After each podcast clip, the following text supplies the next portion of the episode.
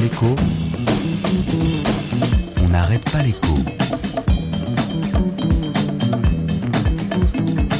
Marion Lourd. T'as pas confiance? J'ai pas de billet. Ah bah alors là t'as tort, faut toujours avoir un billet.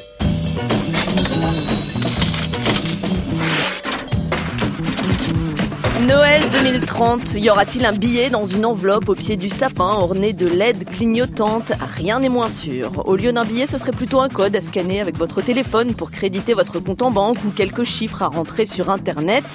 Car le billet a mauvaise presse. Le gouvernement vénézuélien a supprimé cette semaine la plus grosse coupure en circulation. L'Inde avait fait de même le mois dernier. Là, ça concernait plus de 80% de ses billets. Façon de lutter contre les trafics, l'évasion fiscale, l'argent du crime.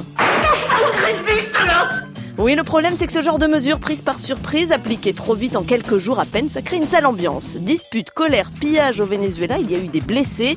Économie plombée en Inde, plus assez de billets pour acheter.